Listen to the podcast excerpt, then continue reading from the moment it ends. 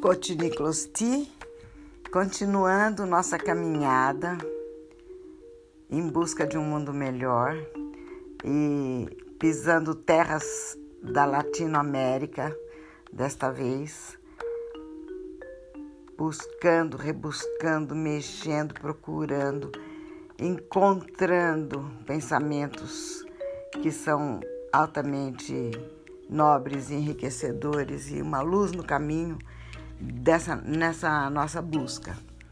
Hoje eu vou falar de modo particular e vamos ver se eu consigo, Tomás, Pedro, Gabriel, Rafael, todos os netos e, e sobrinhos netos, se eu consigo fazer uma seleção de uma síntese, né, uma coletânea de frases ditas, de pequenos trechos de entrevistas do pensamento do Leonardo Boff. Vocês com certeza ouvirão falar dele, se já não ouviram.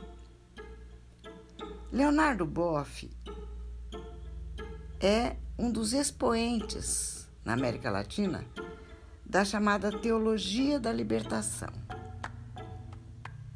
Ele foi franciscano.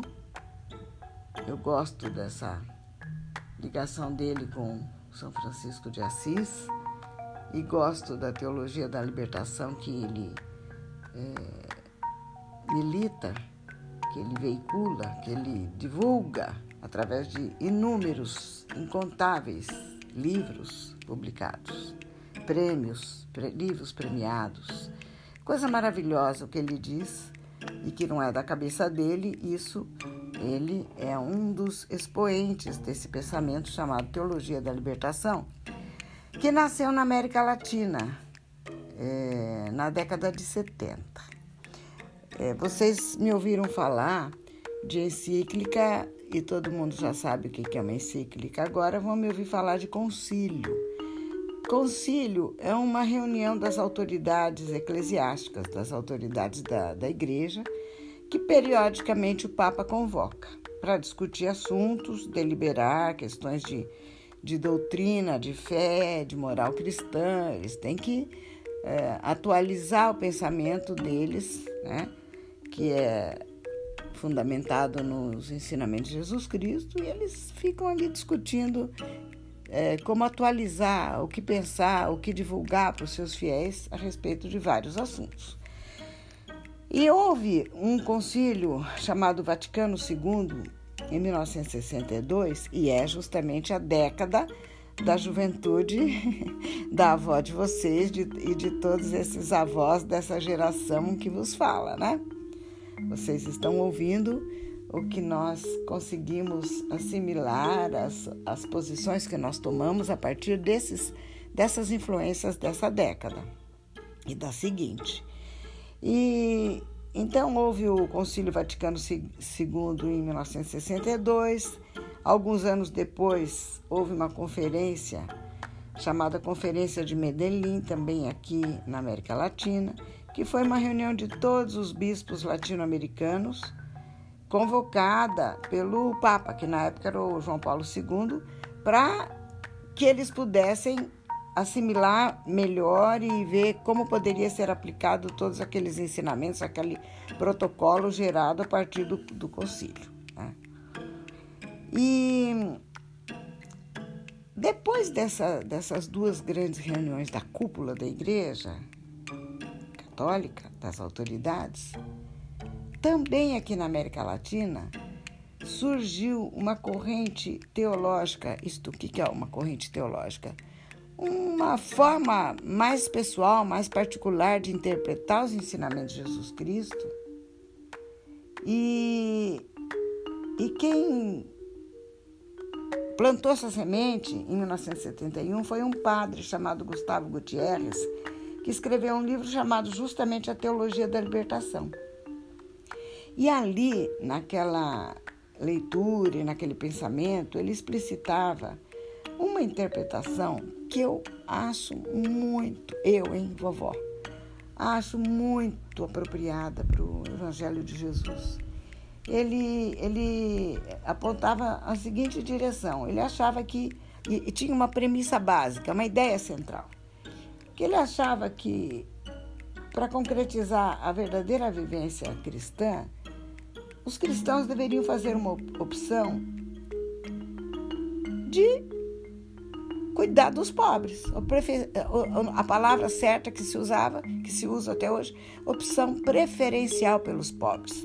Não quer dizer que o cristão não vai amar todo mundo, não quer dizer que o cristão não vai é, procurar dar a outra face, que o cristão vai, ele não quer cultivar inimigos, ele quer olhar com amor a todos os irmãos vegetais, humanos ou animais, como o espírito franciscano e cristão. Mas ele acentua que um amor maior pelos mais necessitados. É claro que para quem é mãe, para quem é avó, para quem cuida de crianças, a gente sempre procura. O coração leva a cuidar mais de quem é mais carente. Alguém que não, não se movimenta com facilidade, alguém que não se expressa com facilidade, não, não tem uma dicção perfeita, alguém que não ouve também, alguma deficiência qualquer. A mãe sempre cuida com carinho e atenção especiais. Assim veio essa opção pelos pobres. E logo o Frei Leonardo Boff, era frei na, naquela época, franciscano, ele encampou essa ideia, ele seguiu essa, essa leitura, essa forma de interpretar o, o Evangelho de Jesus. Né? E, e segundo essa teologia da libertação, não bastava divulgar dentro da igreja, era preciso prestar atenção nos problemas sociais e, e chamar as ciências humanas e sociais para olhar com esse olhar também. Quando fossem escrever uma história, quando fossem descrever, relatar, interpretar fatos históricos, que olhassem com cuidado o que é feito com os pobres, por que foi feito. Tudo isso que agora eu procuro também chamar a atenção de vocês para isso.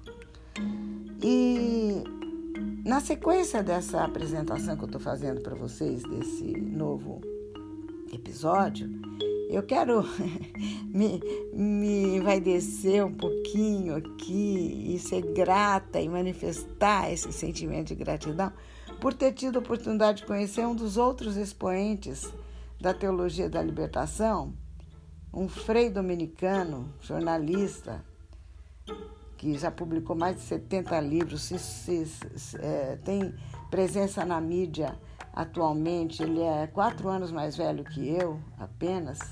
E o nome dele, pessoal, é Carlos Alberto Libânio Cristo, mas ele é conhecido como Frei Beto.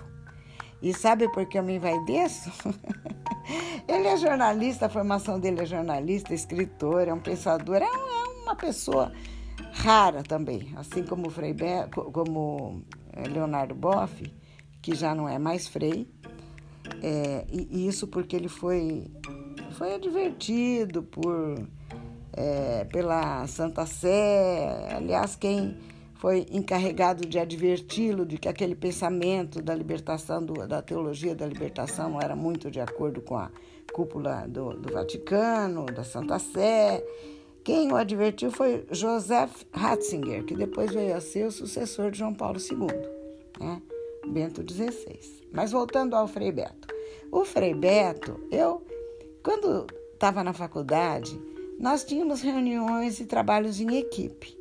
Nós fazíamos os nossos seminários, estudávamos os livros, debatíamos, apresentávamos para o professor e algumas vezes nós nos reuníamos na casa dos colegas, né? uma vez na casa de um, outra vez na casa de outro. E nós tínhamos um colega chamado Beto. Carlos Alberto, Beto. E a gente foi se reunir uma vez na casa dele. Parece que ele usava uma corrente de cruz no pescoço, não tenho bem certeza.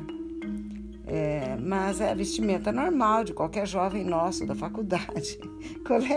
Quando nós chegamos na, no apartamento dele, o grupo que ia se reunir ali, é que caiu a minha ficha que eu vi que era um lugar onde moravam alguns frades.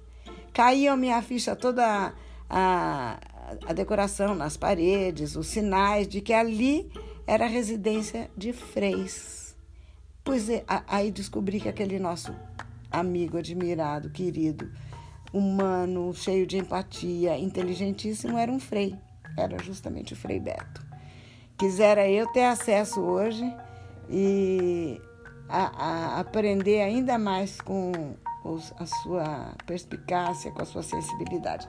Mas não tem importância, a gente segue na, na mídia, a gente procura ler e estamos sempre caminhando na direção do bem, da busca de um mundo melhor. Por que, que eu estou dizendo que o, Vaticano não concordou muito com essa teologia da libertação?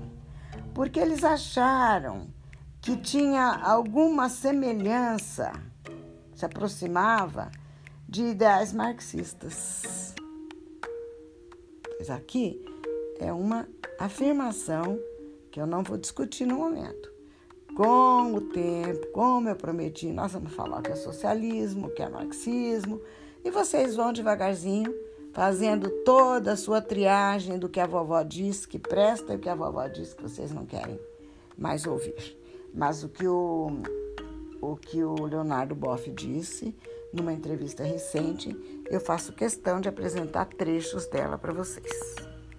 Ainda antes de concluir, eu quero só dizer o seguinte, que assim como a teologia da libertação é, almejava que as ciências humanas e sociais tivessem esse olhar cristão na sua pesquisa científica, que a política, que os políticos, que os governos também se imbuíssem desse espírito de priorizar e cuidar com mais atenção das camadas mais pobres, mais desfavorecidas e da eliminação das desigualdades.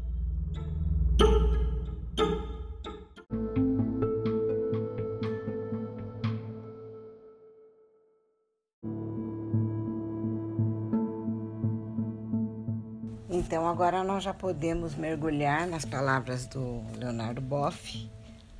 Vou destacar algumas, alguns trechos de uma entrevista que, a qual eu pude ter acesso. E, e vocês vão me permitir hoje de devagar um pouquinho é, e fazer alguns apartes, aproveitando as dicas e as impressões e discutindo um pouquinho as impressões das frases e das afirmações do, do Leonardo Boff. É uma entrevista que foi dada a Rodrigo Bertolotto e se chama Entre o Caos e a Ordem, lá na internet. Eu fiquei muito impressionada e imprimi essa entrevista para compartilhar com vocês alguns trechos. A primeira coisa que eu gostaria é de definir melhor. Como eu já disse, ele foi frade, foi padre, foi teólogo, filósofo e ecólogo. Está com 81 anos de idade agora e, e tem mais de 100 livros publicados. Vocês já sabem que ele foi expulso da hierarquia católica por sua defesa da teologia da libertação, mas ele continua sempre professando a, mesmo, a mesma crença, aproximando-se cada vez mais dos pobres e das minorias e divulgando um pensamento que é sempre enaltecedor. Né? O que me chamou a atenção nessa entrevista é que ele, ele faz uma análise da atualidade, chama isso de esse período que nós vivemos de necroceno. Nossa, muito, muito impactante ouvir essa palavra, né?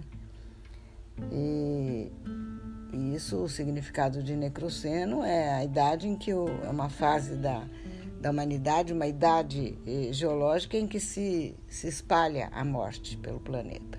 Então, abrindo aspas, o que ele diz a respeito já desse funesto momento da humanidade.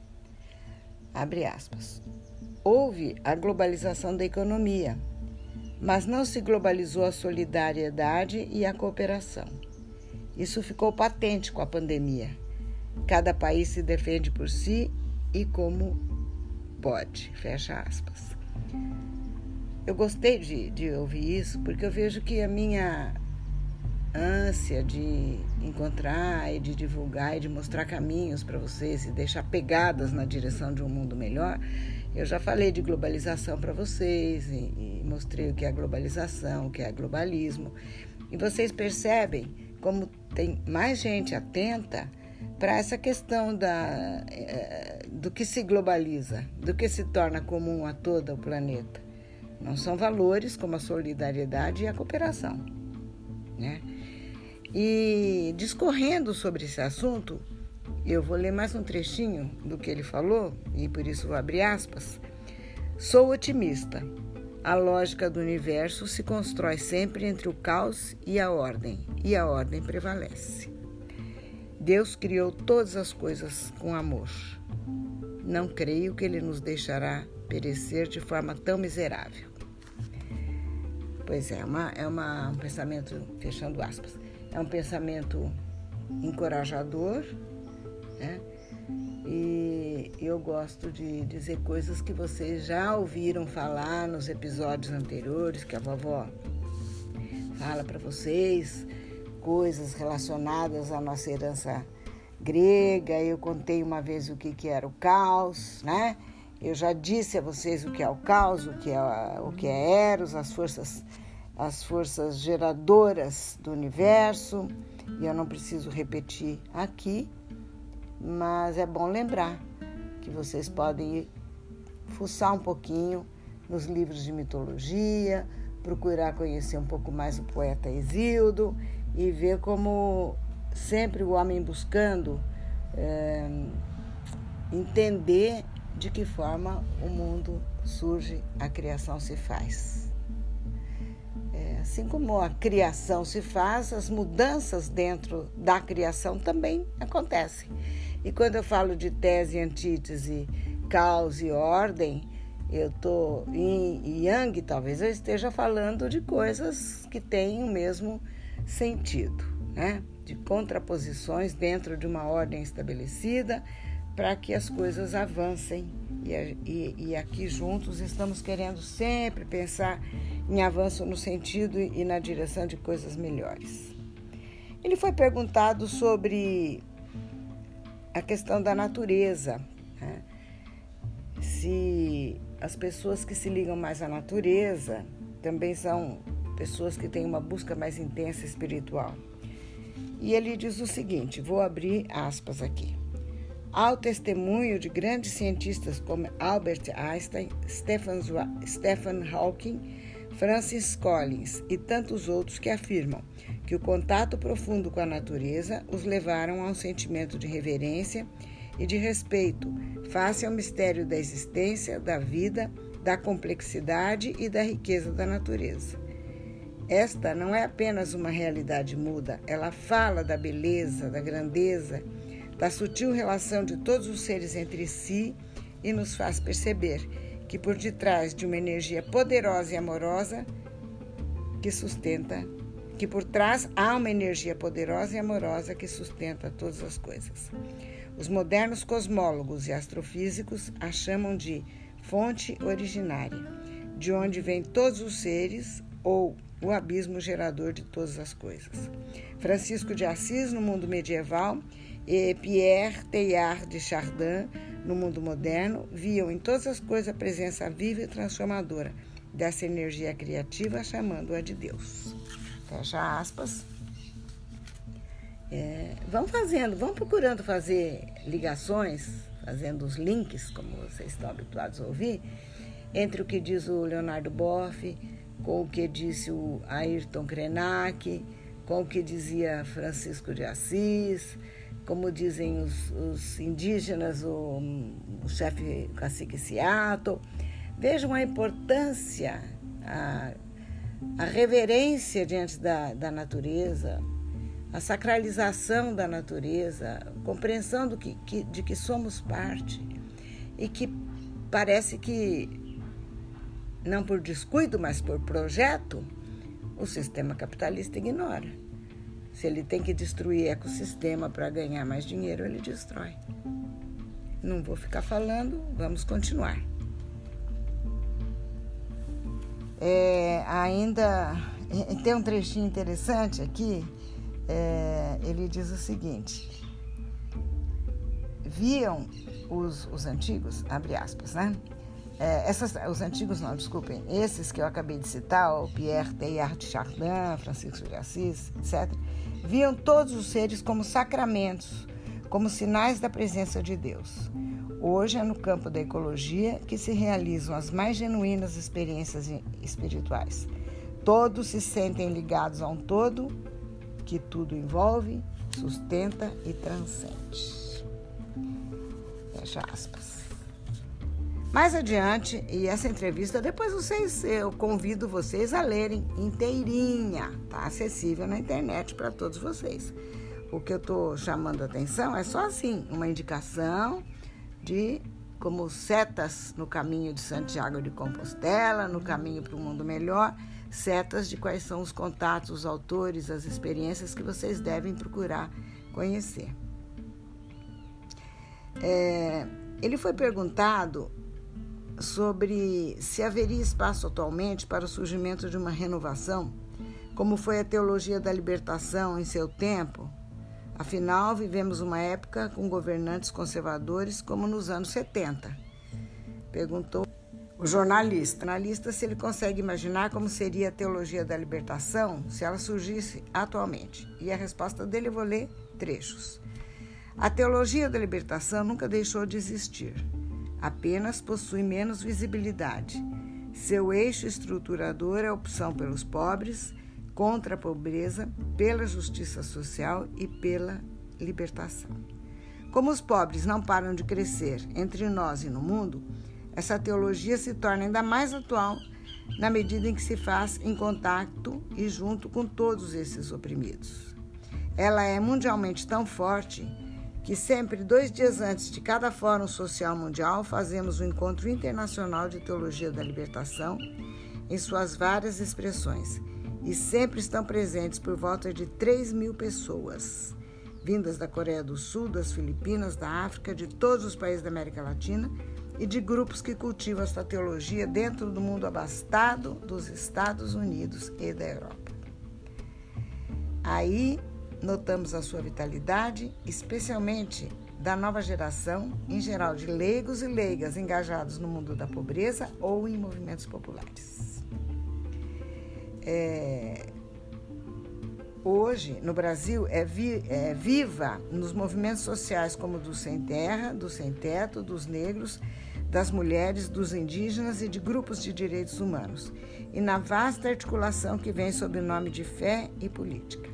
Aí está a verdadeira teologia da libertação, feita por seus próprios protagonistas numa construção coletiva da reflexão sobre uma fé libertadora.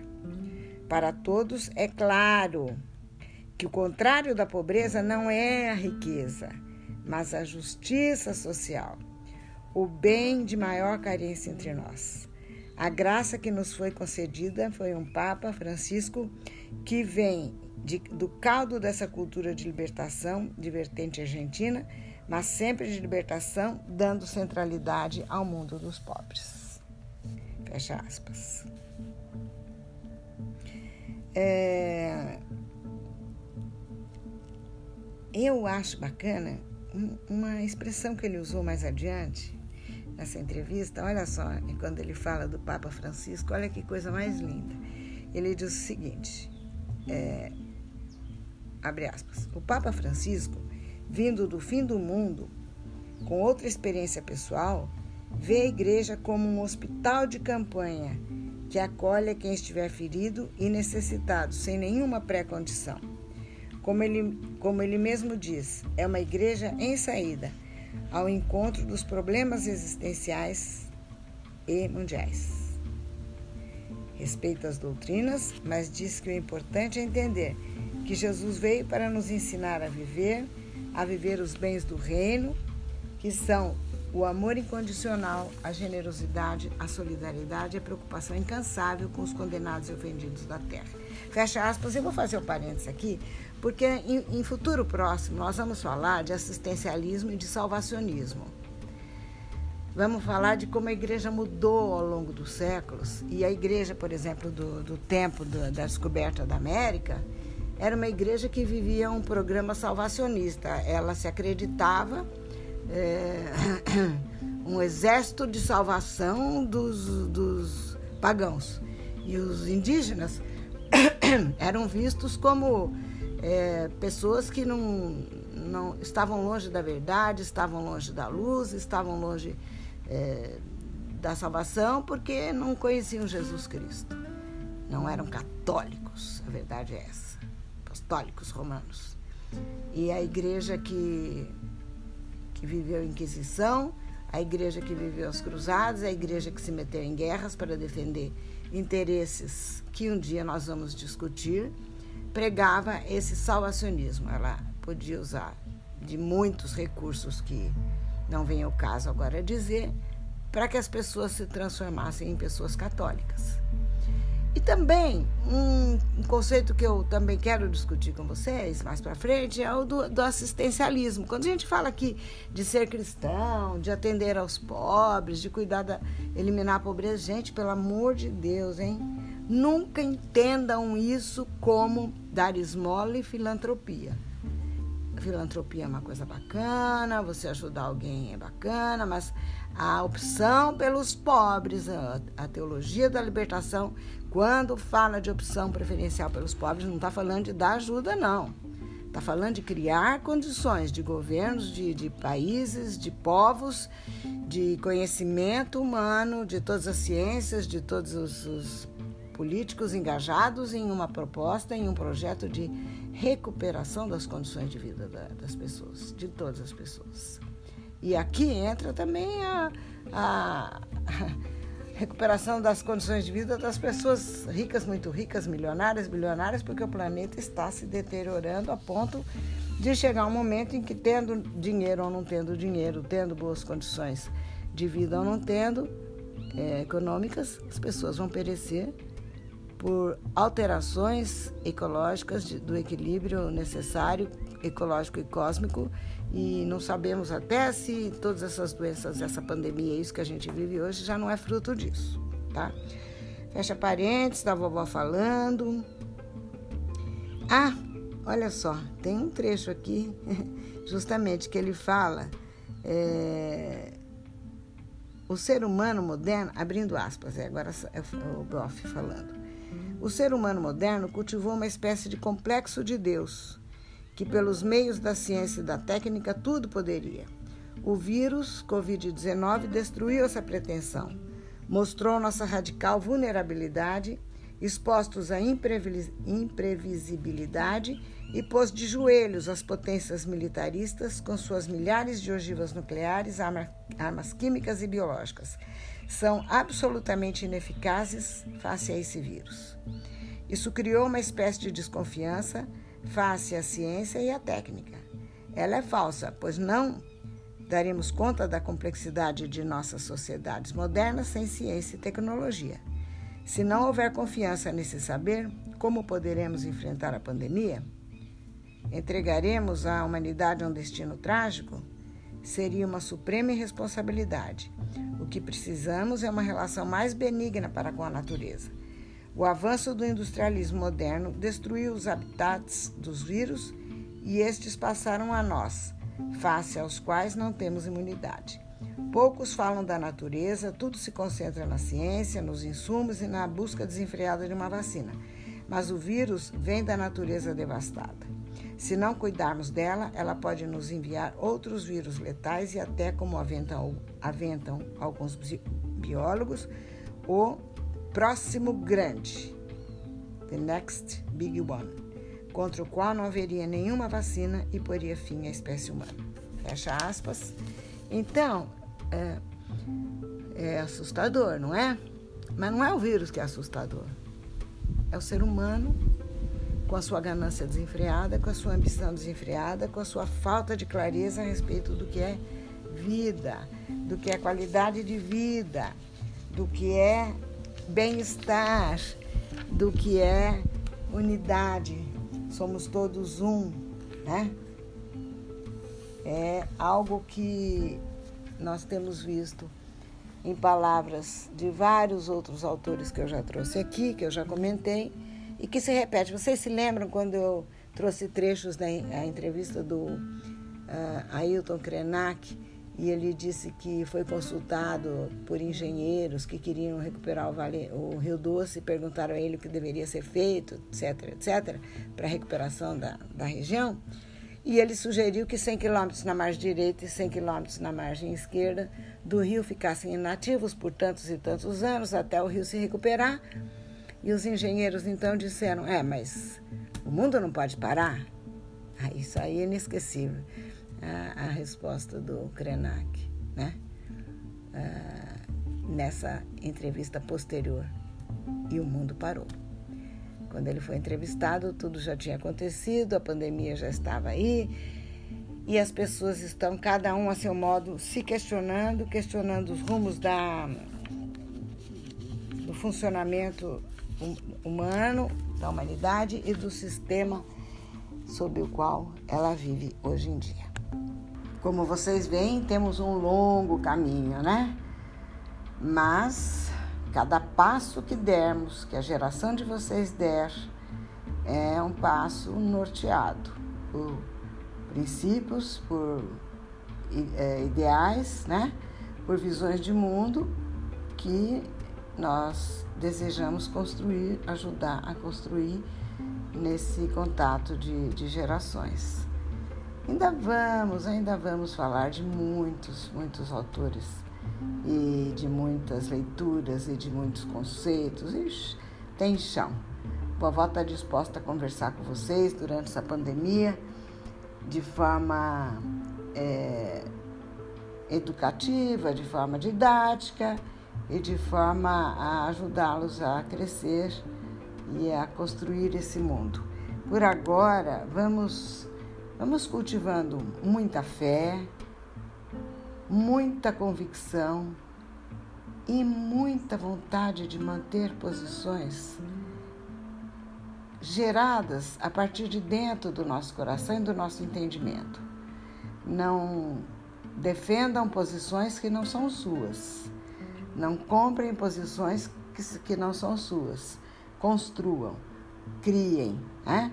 E nessa visão de mundo, tenham fé, tenham muita energia, tenham muita coragem e sejam vitoriosos.